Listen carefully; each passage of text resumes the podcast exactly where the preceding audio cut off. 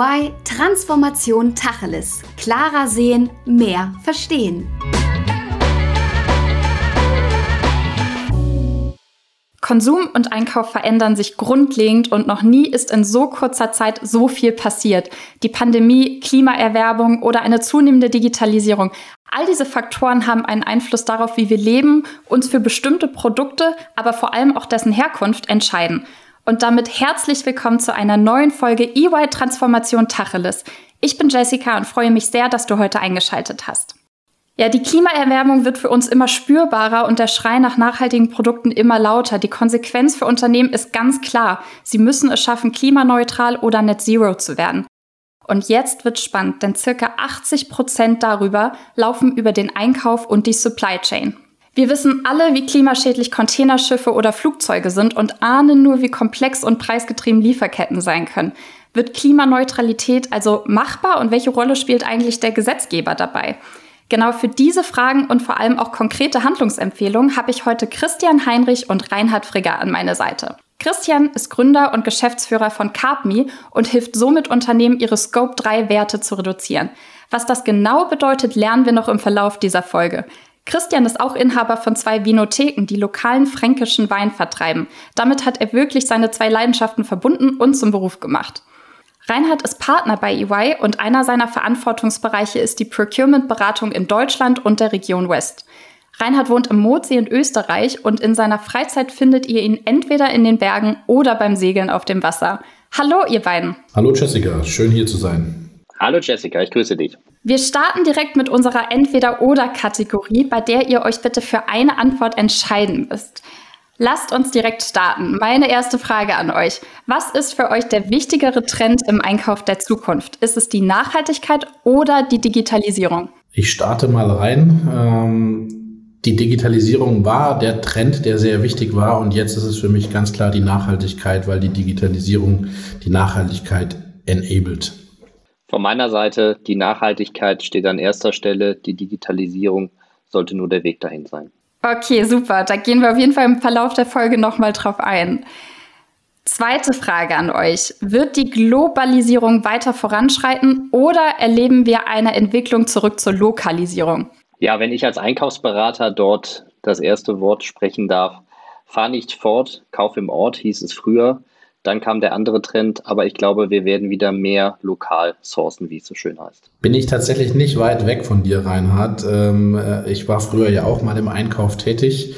Und äh, dann war es dann Local for Local und solche Themen gab es dann auch mal. Ich glaube, das wird genauso in diese Richtung weitergehen. Wir werden zwar alle vernetzter und globaler und digitaler leben. Es wird allerdings dann äh, auch durch Digitalisierung wesentlich lokaler eingekauft werden. Sehr gut. Okay, dann dritte Frage. Die Klimaneutralität. Kostet das ein Unternehmen eher Geld oder dreht es sich vielleicht sogar um und steigert somit den Unternehmenswert noch mehr?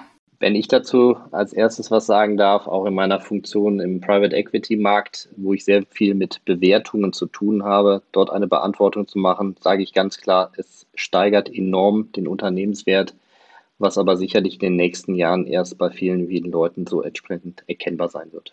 Auch hier sind wir nah beieinander.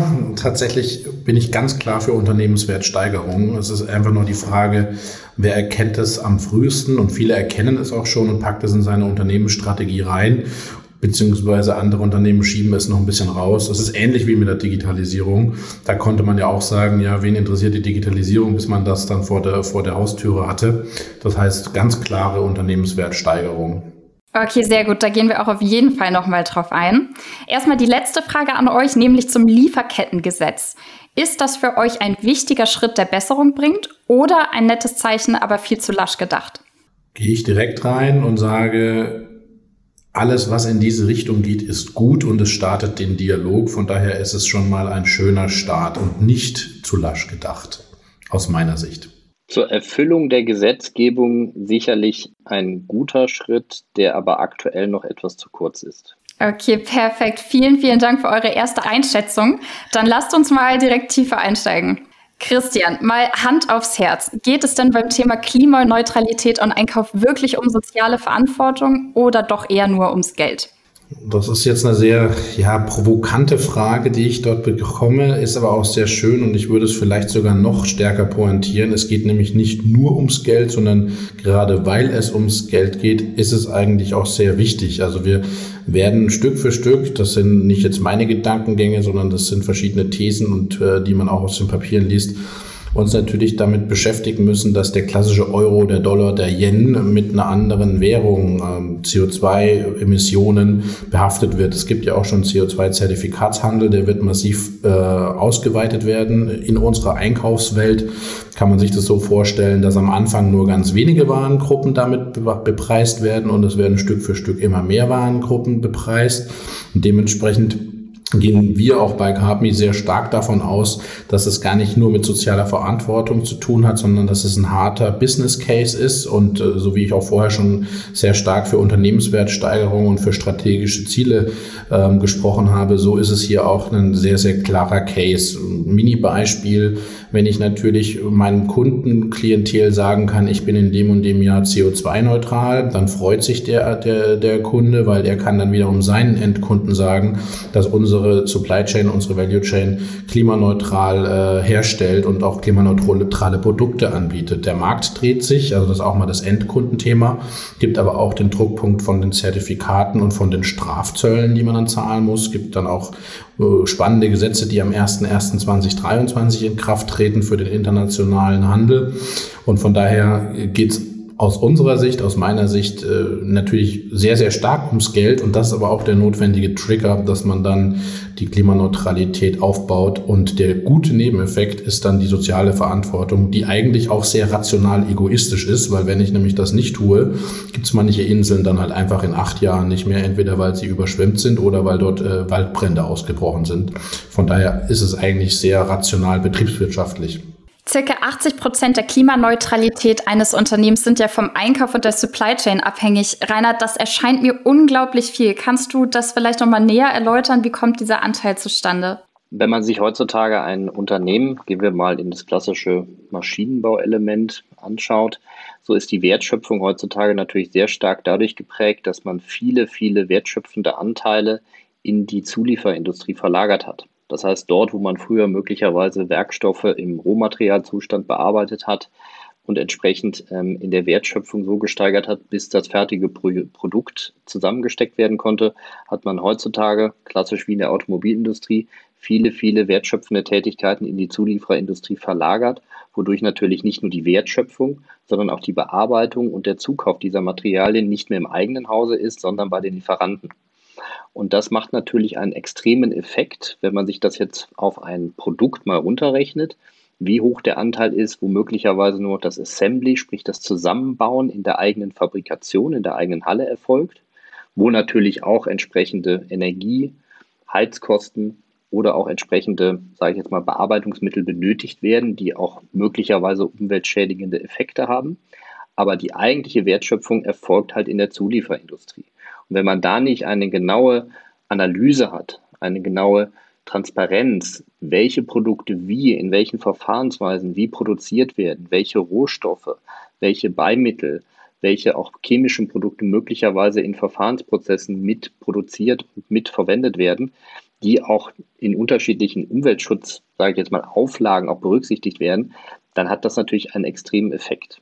Und diese Transparenz und diese Übersicht muss natürlich heutzutage gegeben sein. Das hat eine, sage ich jetzt mal, eine Komplexität, die in der Vergangenheit nur aus oft wirtschaftlichen Gesichtspunkten oder auch Risikogesichtspunkten beleuchtet wurde, aber sicherlich diese Umweltaspekte in der Vergangenheit nicht so berührt haben. Vielleicht kann ich hier noch ergänzen, du hattest das schon schön angedeutet. Ähm, das Entscheidende ist eigentlich, dass ich mir als Unternehmen bewusst machen muss, ist es für mich ein strategischer Eckpfeiler. Klimaneutralität, Net Zero, wie auch immer man das letztlich deutsch oder englisch ausdrücken möchte.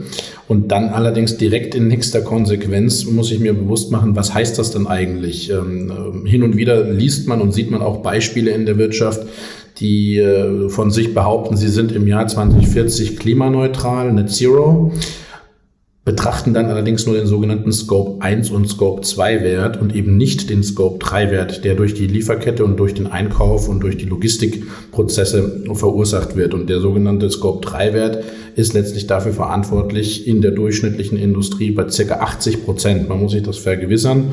Wenn man natürlich jetzt einen sogenannten PR-Coup landen will und sagt, äh, versucht sich zu branden und sagt, ja, 2030, 2040 bin ich klimaneutral, habe dann allerdings nur Scope 1 und Scope 2 mit berücksichtigt, also der schöne Klassiker ich habe dann grünen Strom, meinen Standardstromanbieter ausgetauscht. Dann hatte ich allerdings tatsächlich nur die 20 Prozent und das kann natürlich einen massiven Bumerang-Effekt dann geben, wenn das dann aufgedeckt wird und die Wirtschaftsprüfer nehmen ja eigentlich auch immer mehr unter die, unter die Lupe. Also das heißt, es wird auch gesetzlich immer mehr Genauigkeit verlangt und da muss das natürlich wasserdicht sein und da sind die 80 Prozent, die durch den Einkauf dann verursacht werden, dann doch sehr, sehr, sehr groß. Danke, Christian, dass du nochmal aufgegriffen hast, was die Scope 1, 2 und 3 Werte sind. Also ich habe verstanden, Scope 1 und 2 reicht nicht mehr. Wir wollen auch die Scope 3 Werte reduzieren. Wo fange ich denn da an? Ich kann, kann den Ball direkt nochmal aufnehmen. Also das, das Schwierigste, und das ist auch das Schwierigste, das ist leider die Krux. Also viele oder wir alle für den Planeten würden uns wünschen, dass das Verhältnis genau andersrum wäre. Scope 1 und 2 ist eher statischer berechenbar, weil natürlich weniger Procurement und weniger Logistik dahinter hängen. Das heißt, äh, es ist äh, leider schwieriger, die, die Scope 3 Werte zu identifizieren, weil sie wesentlich dynamischer sind. Also jeder, der im Einkauf in der Supply Chain unterwegs ist, weiß, dass es natürlich wesentlich mehr Transaktionen im Einkauf und in der Supply Chain gibt, als wenn ich eben den besagten einen Stromanbieter austausche. Das ist eigentlich das, das Thema. Wo starte ich? Ich muss natürlich erstmal spend-based versuchen, eine, Übersicht zu bekommen, wie viele Emissionen habe ich eigentlich in meiner äh, Supply Chain, in meinem Procurement-Bereich, um dann reinzugehen und das auf Materialebene und Transaktionsebene runterzubrechen wir nennen das eigentlich Hotspot-Analyse. Dann weiß man, welche 50.000 Supplier, von welchen 50.000 Suppliern sind zum Beispiel diese 500 oder diese 800 die CO2-Treiber. Und wenn ich das identifiziert habe, kann ich dann letztlich in den Dialog, äh, ganz dezent am Anfang, der, der Kollaborationsdialog, der dann aber auch mit harten Verhandlungs-, Neuausschreibungsandrohungen beziehungsweise auch mit Kostenweitergaben dementsprechend enden kann. Wenn ich natürlich nicht weiß, welche 500 oder 800 meine CO2 bei Hotspots sind, dann kann ich natürlich das Thema Reduktion gar nicht angehen, weil ich weiterhin im Blindflug bin. Also ganz kurz summa summarum, Transparenz schaffen, Hotspots analysieren, mit den Hotspots in die Kollaboration gehen, aber auch vielleicht intern Materialien neu denken mit den eigenen Ingenieuren. Also man muss nicht immer alles im Sinne von Lieferanten austauschen, sondern wirklich kollaborieren und dann kann ich reduzieren. Wenn ich diese drei, vier Sachen gerade genannt hatte, weiß, glaube ich, jeder, dass man mindestens ein Jahr Vorlauf braucht, bis man die eigentlichen Reduktionseffekte realisiert, um damit die Offsetting-Gebühren und die CO2-Zertifikatsgebühren zu vermeiden. Ja, Christian, wenn ich da vielleicht auch noch additiv was zu sagen kann. Das Schöne ist, man muss alle Dinge ja positive sehen. Und ähm, in der Vergangenheit haben wir viele, viele Projekte auch in der Form gemacht, wo natürlich der Fokus der Kostensenkung war, dass man eine sogenannte Kostenstrukturanalyse gemacht hat. Das heißt, man hat das Teil, was man zukauft, in die Einzelteile zerlegt und überlegt, welche Produktionsprozesse dahinter stehen, welche Rohmaterialien, welcher Energieeinsatz um dieses Teil zu produzieren und was ist dann auch wirklich der, die Kostenbasis, wo dann eine Marge, die dem Lieferanten zugesichert wird, dann auch akzeptiert wird und damit das Produkt eingekauft wird. Wir hin zur sogenannten Open Book Kalkulation, wo also der Lieferant eigenständig seine Produkte offenlegt und einfach sagt, das ist meine Kostenstruktur und bitte, ich möchte eine Marge von x Prozent haben und damit ist das der Einstandspreis, zu dem du das Produkt kaufen kannst. Und es sind natürlich auch schon Modelle im Einsatz, dass man sich überlegt, okay, wenn ich jetzt Richtung Nachhaltigkeit denke, kann ich natürlich diese Modelle im Positiven auch nutzen und sagen, Mensch, lass uns doch gemeinsam schauen, wie wir das Ganze aus Umweltaspekten, CO2 oder auch anderen Nachhaltigkeitsthemenpunkten analysieren und auch in einer Art Open Book Kalkulation man überlegt, wie wir uns den Kuchen teilen um trotzdem zukünftig damit profitabel Geschäft zu generieren und damit aber auch wirklich einen Beitrag für uns alle geliefert und geleistet zu haben. Danke, Reinhard. Also das klingt wirklich recht komplex und aber auch strategisch. Kann man das so zusammenfassen, dass wir sagen, im, im zukünftigen Einkauf wird der Lieferant auch wirklich als Sparringspartner fungieren und wirklich eine strategischere Rolle einnehmen, als, das, als er das momentan hat? Also das ist genau der wichtige Punkt, den du gerade genannt hast. In der Vergangenheit wurden Lieferanten oft ähm, als sogenannte Commodities benannt. Das heißt, sie konnten von heute auf morgen möglicherweise ausgetauscht werden. Ich glaube, die Reise geht dahin, nachhaltige, langfristige Lieferantenverträge aufzubauen mit strategischen Partnern. Das heißt, dass man die Prozesse Und da sprechen wir nicht alleine von Entwicklungsprozessen, wo man überlegt, wie man ein Produkt anders designt, dass es der Lieferant kostengünstiger produzieren kann. Da sprechen wir nicht allein über kaufmännische Prozesse, wie möglicherweise die Bestellung, die Vorbuchung von entsprechenden Mengen optimal in die Produktionsplanung fließen und Rechnungsprozesse automatisiert werden, sondern ein bisschen auch natürlich die Logistik. Wie kann man dort auch Effekte erheben? Ich meine, jeder hat es mitbekommen, was mit dem Containerschiff passiert ist und jeder ist froh, wenn möglicherweise Produktionen eher in der Lokalität näher sind, die dann entsprechend auch schneller liefern können und nicht diesen Gefahren unterliegen. Und das ist ein Thema, wo man einfach sehr, sehr offen und ehrlich mit Lieferanten auch darüber sprechen muss. Und nur so kann man auch nachhaltig und langfristig mit den richtigen Partnern so ein Thema entwickeln, aufbauen und entsprechend auch absichern. Vielleicht eine Frage von meiner Seite an dich, Reinhard, weil ich habe mit Kundengesprächen aus unserer äh, Capmi-Welt natürlich immer wieder auch das Feedback, dass ich, ja, wie kann ich das dann weitergeben? Allerdings sehe ich auch schon Vertriebsteams, die das eben als Kundenbindungsargument eben für genau diese fünfjährigen, achtjährigen gemeinsamen Partnerschaften aufsetzen. Kann man dann letztlich das Thema, wir investieren in CO2-Neutralität, das Thema auch in den Verhandlungen aus deiner Sicht als Qualitätsargument äh, anbringen? Auf jeden Fall, auf jeden Fall. Was wir natürlich feststellen, sind die extremen Unterschiede in den Kulturen. Und da müssen wir auch ganz realistisch darüber sprechen, dass wir sicherlich innerhalb der EU und gerade auch in Deutschland, so heißt der Energieausstieg, eine Vorreiterrolle einnehmen, was gut und wichtig ist. Auf der anderen Seite im internationalen Wettbewerb sind. Und wenn du Gespräche führst mit Lieferanten aus dem asiatischen Raum, teilweise aus dem US-amerikanischen Raum, da ist das Bewusstsein für diese Themen noch gar nicht so weit fortgeschritten wie bei uns. Das heißt, man muss erst Überzeugungsarbeit leisten, überhaupt diesen gemeinsamen Weg zu gehen, diese Veränderung zu gehen um möglicherweise hier nachhaltige Themen höher zu priorisieren. Und da merken wir einfach, dass innerhalb der EU, gerade auch in Deutschland, viele, viele Unternehmen wirklich da auch schon Vorreiterrollen eingenommen haben, aber je weiter man wirklich ins Ausland geht, desto schwieriger ist es wirklich genau diese Partnerschaften zu schließen. Lasst uns noch mal einen weiteren Aspekt mit einbringen. Ihr sagtet ja beide in den Entweder-Oder-Fragen, dass ihr so eine Entwicklung eher wieder in Richtung Lokalisierung erwartet. Wie sieht es denn dann aus mit dem Risiko? Also spielen beispielsweise die Themen Klimaneutralität und Risiko dann gegeneinander?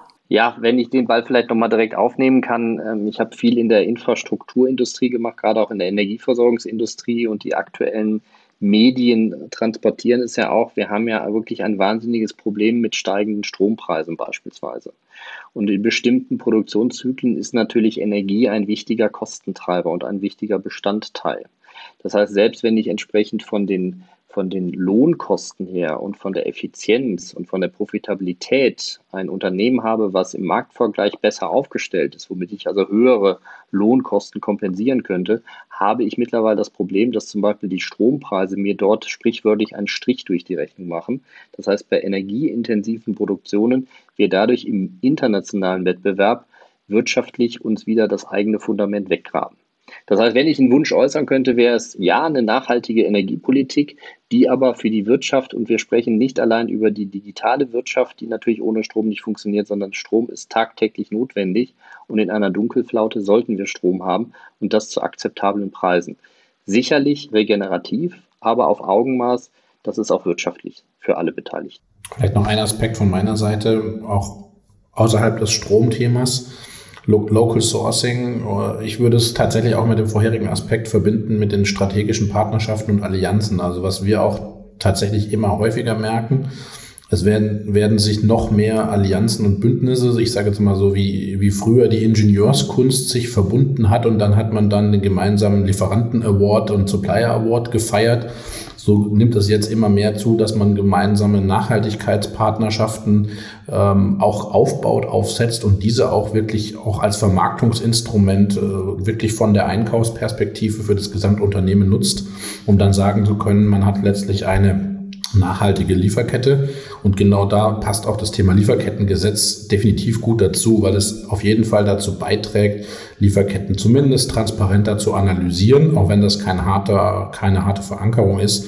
Aber von daher wird es definitiv schon sehr spannend und sehr interessant, ob ein Global Sourcing tatsächlich äh, nur weil es äh, zweieinhalb Prozent günstiger im klassischen Einkaufspreis äh, ist, sinnvoller ist als ein Nearshore, Nearsourcing oder ein Local Sourcing bei dem ich dann dementsprechend auch die ganzen Transport- und Logistikrisiken rausnehme. Natürlich habe ich dann immer dieses, diese Diskussion, wie stark bin ich abhängig, aber Tendenz, das ist jetzt allerdings noch, äh, wir werden sehen, wo es hingeht, äh, langfristige Partnerschaften werden sich meiner Meinung nach eher intensivieren und verstärken. Und was dann wirklich zu diesen gesamten Lieferketten, Ketten, ähm, Monopolen oder Quasi-Monopolen führen kann, versus eine sehr, sehr, sehr heterogene Landschaft. Das ist aber nur meine These. Danke, Christian. Den Ball zum Lieferkettengesetz, den greife ich mal direkt auf. Ähm, das Gesetz wurde ja verabschiedet und soll 2023 in Kraft treten. Und das soll ja quasi Unternehmen dazu bringen, dass auch deren Zulieferer fair produzieren und vor allem nachhaltige Umweltstandards im Ausland eingehalten werden. Und um das Ganze mal in Relation zu setzen, ist es ja so, dass beispielsweise für ein einfaches T-Shirt schon acht Zulieferer auf mehreren Kontinenten ähm, gebraucht werden. Das ist ja wirklich nicht unbeträchtlich, was da zusammenkommt. Also in einem Satz, die Lieferkette soll wirklich transparent für den Endkunden gestaltet werden. Das klingt für mich wirklich nach einem echten Durchbruch oder täusche ich mich da? Ich starte ganz kurz rein. Reinhard hat mit Sicherheit dann auch wesentlich fundiertere Aussagen. Ich bringe mal einen, das ist ja das Schöne, der Podcast heißt ja Tacheles, das heißt, man darf auch so ein bisschen mal seine Meinung rausknallen. Das Lieferkettengesetz ist für mich ungefähr so, wie wir haben eine Digitalministerin. Das ist schön, das ist ein schöner Start, damit man eine kommunikative Ebene hat. Aber es hat natürlich nach vier Jahren immer noch nicht dafür gesorgt, dass wenn ich von München nach Berlin im ICE fahre, einen sauberen WhatsApp-Call ohne Video durchführen kann.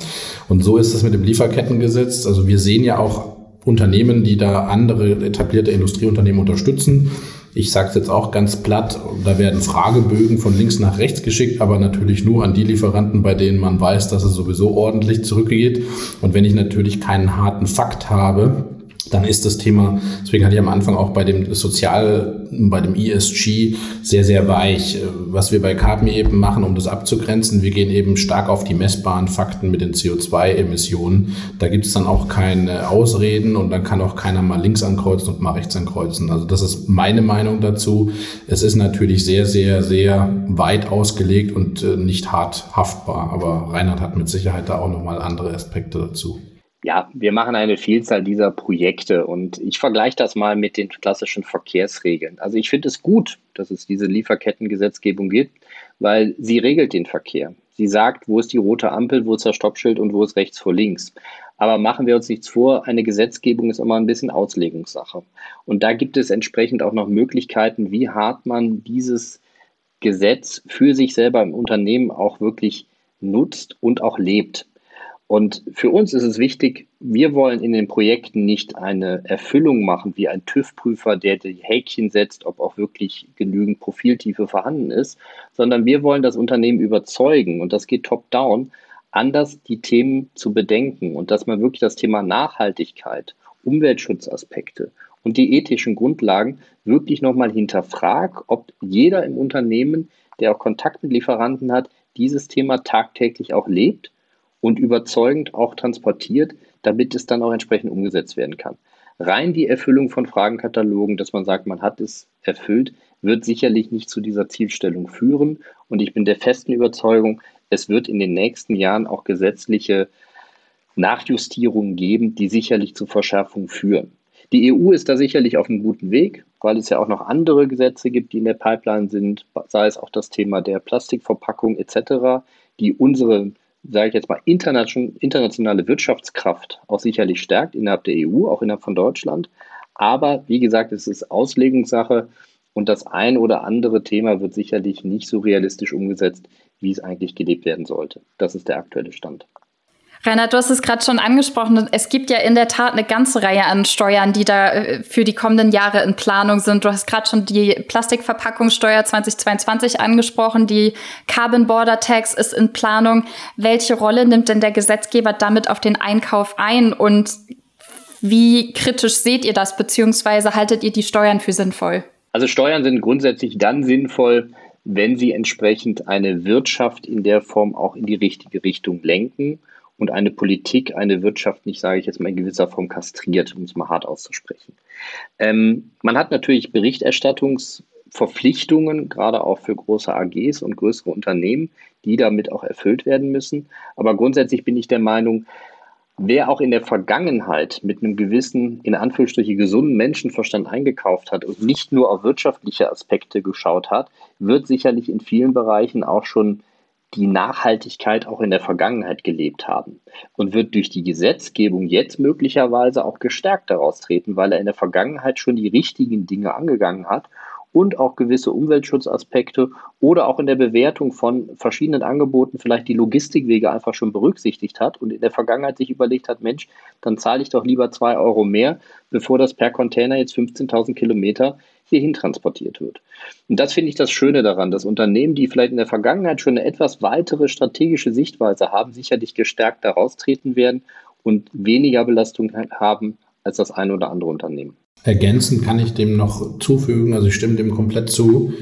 Das ist natürlich dann auch spannend, also wenn diese Gesetzgebungen zum Beispiel von der EU, von Brüssel getrieben werden, ist es dann natürlich auch der Schulterschluss zwischen europäischer Politikführung und äh, europäischer Industrieführung und Umsetzung wie kriege ich das auf die globale Ebene? Also das sind natürlich genau die richtigen strategischen Trigger, um ein, ja, eine neue Form eines Wirtschaftens. Also wir hatten jetzt eine Dekade von Digitalisierung, jetzt kommt mindestens eine Dekade von Nachhaltigkeitsorientierung und auch unser Konsumverhalten verändert sich, Asien verändert sich auch. Das heißt, dort verändern sich natürlich auch die Wirtschaftszyklen. Und das ist eigentlich ein sehr spannender Startpunkt, dass das, was hier durchgesetzt wird und auch ja, angetriggert wird, dementsprechend dann im Idealfall auch auf einer globalen Bühne gilt. Und dann hat man natürlich den Vorteil, wenn man zwei bis drei Jahre vorher eben schon seine Supply Chain, seine Einkaufsstrukturen dementsprechend so aufgesetzt hat, weil man dann eben nicht mehr in der Massenfalle hängt, in der dann in zwei bis drei Jahren alle hängen.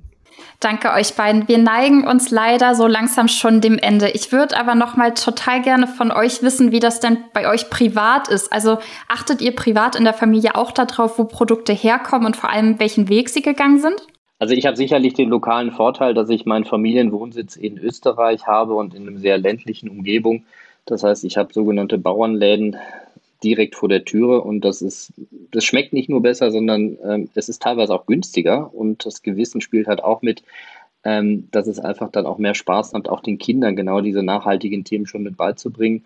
Und wenn man dann auch entsprechend öfter mal mit dem Fahrrad fährt und weniger mit dem Auto, glaube ich, ähm, fühlt man sich einfach wohler und der Körper dankt es einem auch. Dann kann ich noch mit dem Thema äh, Inlandsflügen in Deutschland vielleicht überzeugen. Ähm, auch wenn ich persönlich nämlich noch kein Vegetarier bin und ich weiß nicht, ob ich das jemals in meinem Leben schaffe, wenn ich ehrlich bin. Ich reduziere meinen Fleischkonsum, aber mir persönlich schmeckt es dann doch ab und zu noch zu gut, wenn es eben nachhaltig ist. Also das hat sich massiv verändert.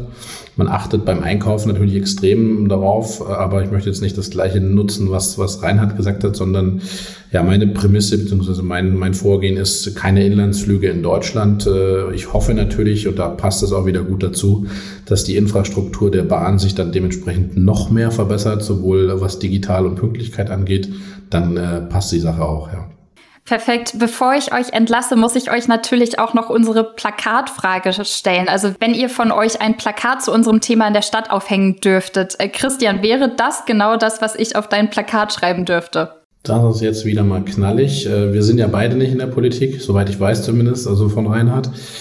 Ähm, grundsätzlich würde ich immer draufschreiben, versetze dich, put yourself into the other shoes, also versetze dich immer in dein Gegenüber.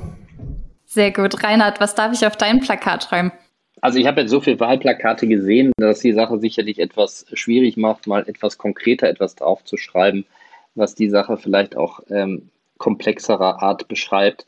Und für mich ist das ganze Thema Lieferkettengesetzgebung, CO2-Reduktion, Nachhaltigkeit ist für mich im Moment der große Nebel, wo viele Unternehmen drin die Orientierung möglicherweise auch verloren haben. Und ich glaube, wichtig ist hier, nicht nur ein Radargerät zu haben, sondern die entsprechende Crew und einen Lotsen, der einen durch diesen Nebel führt, um in die richtige Richtung wieder raus navigieren zu können. Oh, das finde ich eine schöne Metapher. Also ich habe heute wirklich sehr viel Neues gelernt und ich finde es wirklich spannend mitzuverfolgen, wie der Einkauf es schafft, sich zu transformieren auf der Fastlane sozusagen in Richtung Klimaneutralität. Jetzt aber ganz herzlichen Dank erstmal an euch beide, Christian und Reinhard. Das war wirklich toll und sehr bereichernd, euch als Gäste und Experten heute bei mir zu haben. Vielen Dank. Sehr gerne. Danke, Jessica. Danke auch von meiner Seite.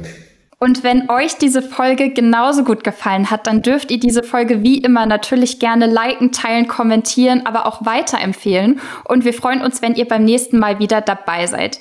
In der Zwischenzeit könnt ihr auch wie immer gerne mit Fragen oder Themenvorschlägen auf uns zukommen. Dazu haben wir die E-Mail-Adresse podcast.de.ey.com eingerichtet. Ganz lieben Dank und bis zum nächsten Mal. Das war EY Transformation Tacheles. Klarer sehen, mehr verstehen.